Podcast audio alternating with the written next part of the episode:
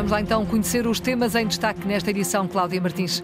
Milan Van Eyck, apontado como reforço do Sporting, é comparado nos Países Baixos a Dumfries, do Inter de Milão. Contagem decrescente para a primeira meia-final da Taça da Liga. Neste jornal, vamos a Leiria, em direto. Ouvimos Jorge Costa e Sérgio Conceição sobre a semifinal de amanhã. O Bloco de Esquerda quer ouvir Fernando Gomes no Parlamento e o líder da Federação assume-se disponível e o mais rápido possível. São assuntos para desenvolver já a seguir no Jornal de Desporto que está a começar na Antena 1, na RDP Internacional e também na RDP África. A edição é da Cláudia Martins.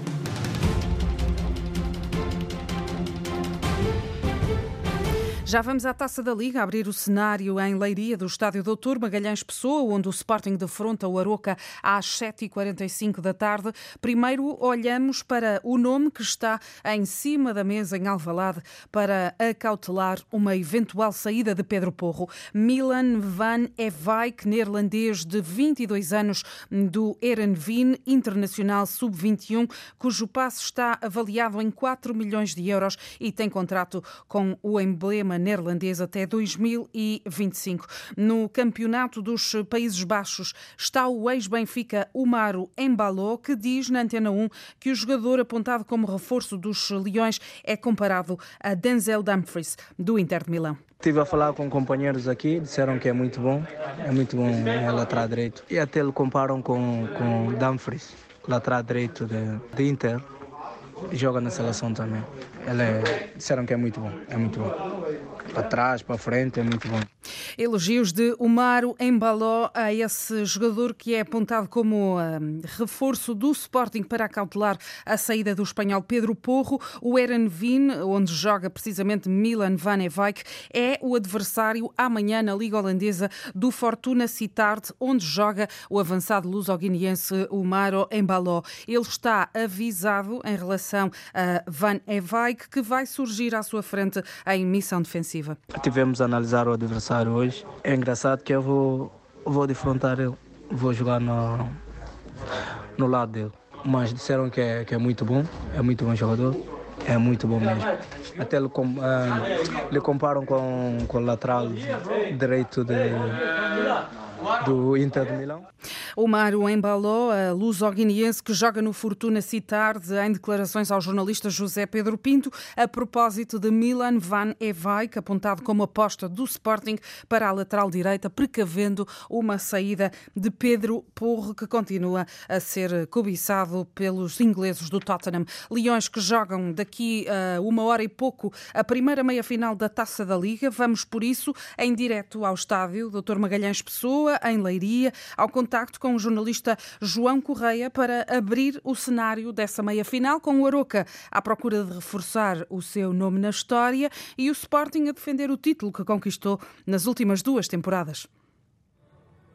Boa noite, Cláudia, ouvinte da Antena 1. Portas já abertas no estádio Dr. Magalhães Pessoa e a entrada dos adeptos a ser feita nesta altura a conta-gotas. Não se espera uma grande enchente no estádio municipal de Leiria. Aliás, antes de entrarmos no estádio, percorrermos aqui à volta e, de facto, não haviam muitos adeptos já prontos para uh, entrar no estádio Dr. Magalhães Pessoa para esta primeira meia-final entre Sporting e Aroca, numa altura em que os jogadores das duas equipas vão pisando pela primeira vez o Real relevado para também conhecer um pouco daquilo que os espera a partir das 19h45 desta noite entre Sporting e Aroca, com a taça já exposta à saída do túnel de acesso a esse mesmo relevado para que os jogadores e também os treinadores possam desde já apreciar. Nesta que para Oroca é a primeira vez nestas andanças, numa meia-final de uma taça nacional, defronta o Sporting pela terceira vez para a taça da Liga, naquele que é o confronto número 14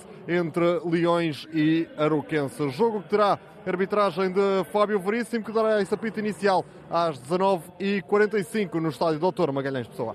João Correia, em direto do palco desse encontro entre Sporting e Aruca, primeira meia-final da competição. O jogo arranca às 7h45 e amanhã, à mesma hora, a outra decisão rumo a esse jogo decisivo marcado para sábado, essa meia-final entre Porto e Académico de Viseu. Jorge Costa é o técnico dos vizienses, tem um passado de 17 anos de ligação aos Dragões e inspira-se nisso mesmo para o jogo de amanhã. Esses tais muitos troféus tirando os nacionais, os internacionais, já como jogador nós, nós vivíamos, nós sonhávamos, mas não, não era suposto uh, ter ganho uma Champions, ter ganho uma Taça UEFA, porque é difícil. Uh, e conseguimos, e conseguimos. Portanto, sonhar não, não faz mal, faz bem.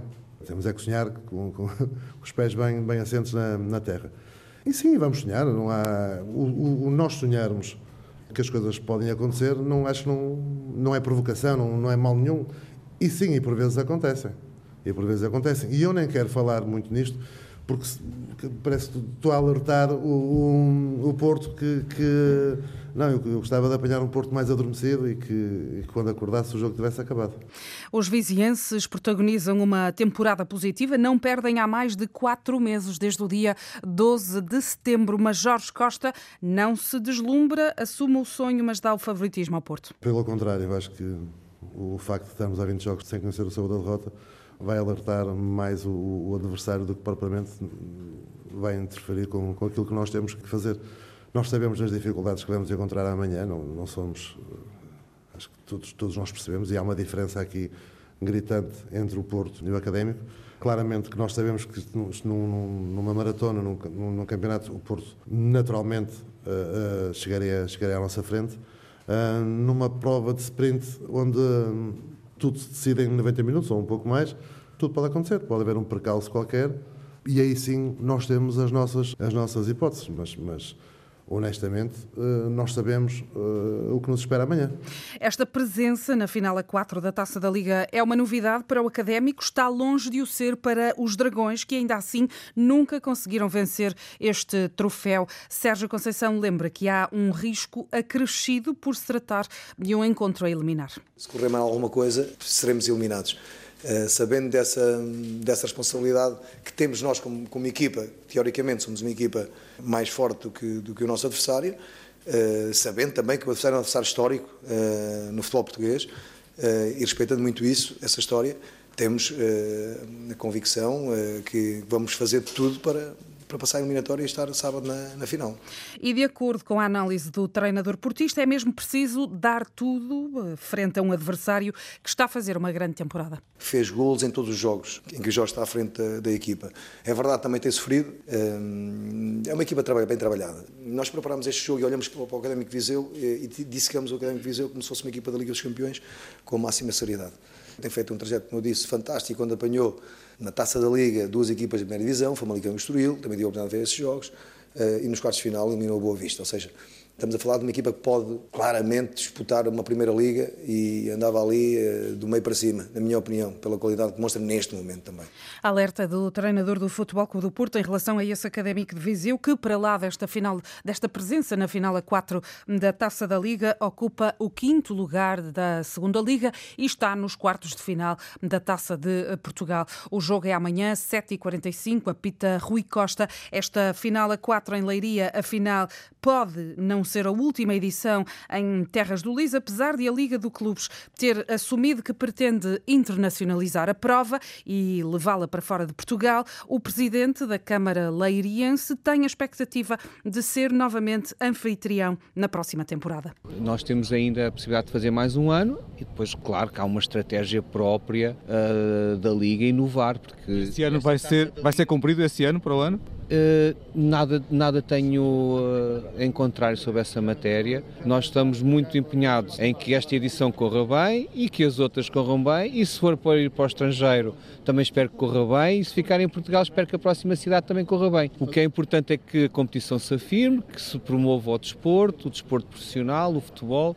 Gonçalo Lopes, presidente da Câmara Municipal de Leiria, ouvido pelo jornalista Horácio Antunes, mostra-se ainda satisfeito por rentabilizar um estádio que está fora do mapa da Primeira Liga, uma vez que a União está na Liga 3. É uma competição que tem vindo a crescer nos últimos anos e por isso ter a taça da Liga com este período, que foi três anos mais um, num dos estádios do Euro, é, no meu entender, uma maneira de tornar aquele investimento, que significou eh, um investimento muito grande de parte do município, este é o tipo de eventos que torna possível tirar proveito daquilo que foi construído não só tendo o futebol, que é a principal modalidade que se pratica no estádio, mas depois também tirar rendimento da notoriedade de ter aquilo que é apelidado do Campeonato de, de Inverno em Leiria e que tem passado por outras cidades.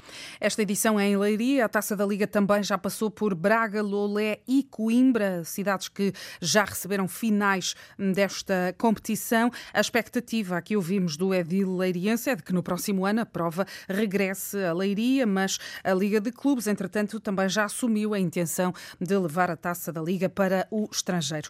Luís Godinho é o árbitro nomeado pelo Conselho de Arbitragem da Federação Portuguesa de Futebol para dirigir o encontro entre Passos de Ferreira e Benfica, que foi antecipado da jornada 20 para esta semana. Vai jogar-se na próxima quinta-feira às 8h15 da noite. O árbitro da Associação de Futebol de Évora vai ser auxiliado por Rui Teixeira e também Pedro Mota, Fábio Melo e Sérgio Jesus vão estar responsáveis pelo vídeo-árbitro. Benfica que confirmou esta tarde a saída em definitivo do defesa Tomás Tavares. Ele transferiu-se da luz para os russos do Spartak de Moscovo. O lateral direito tinha contrato até 2024. O presidente da Federação Portuguesa de Futebol está disponível para ir à Assembleia da República o mais depressa possível, caso seja aprovada a audição requerida pelo Bloco de Esquerda. É uma informação avançada pela agência Lusa, que cita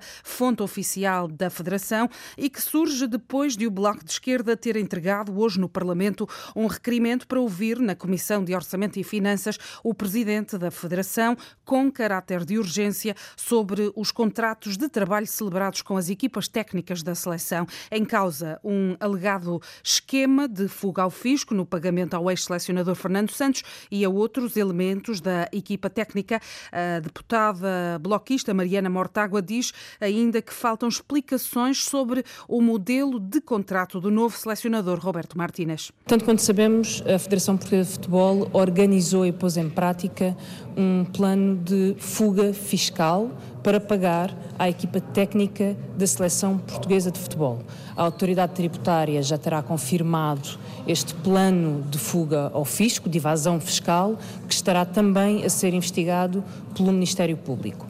Eu recordo que a Federação Portuguesa de Futebol é uma instituição de utilidade pública e certamente tem a obrigação de pagar com os seus impostos. E é tanto mais grave quanto é a própria Federação Portuguesa de Futebol a não dizer se neste novo contrato para uma nova equipa técnica da Seleção Portuguesa de Futebol vai insistir nas mesmas técnicas de planeamento fiscal.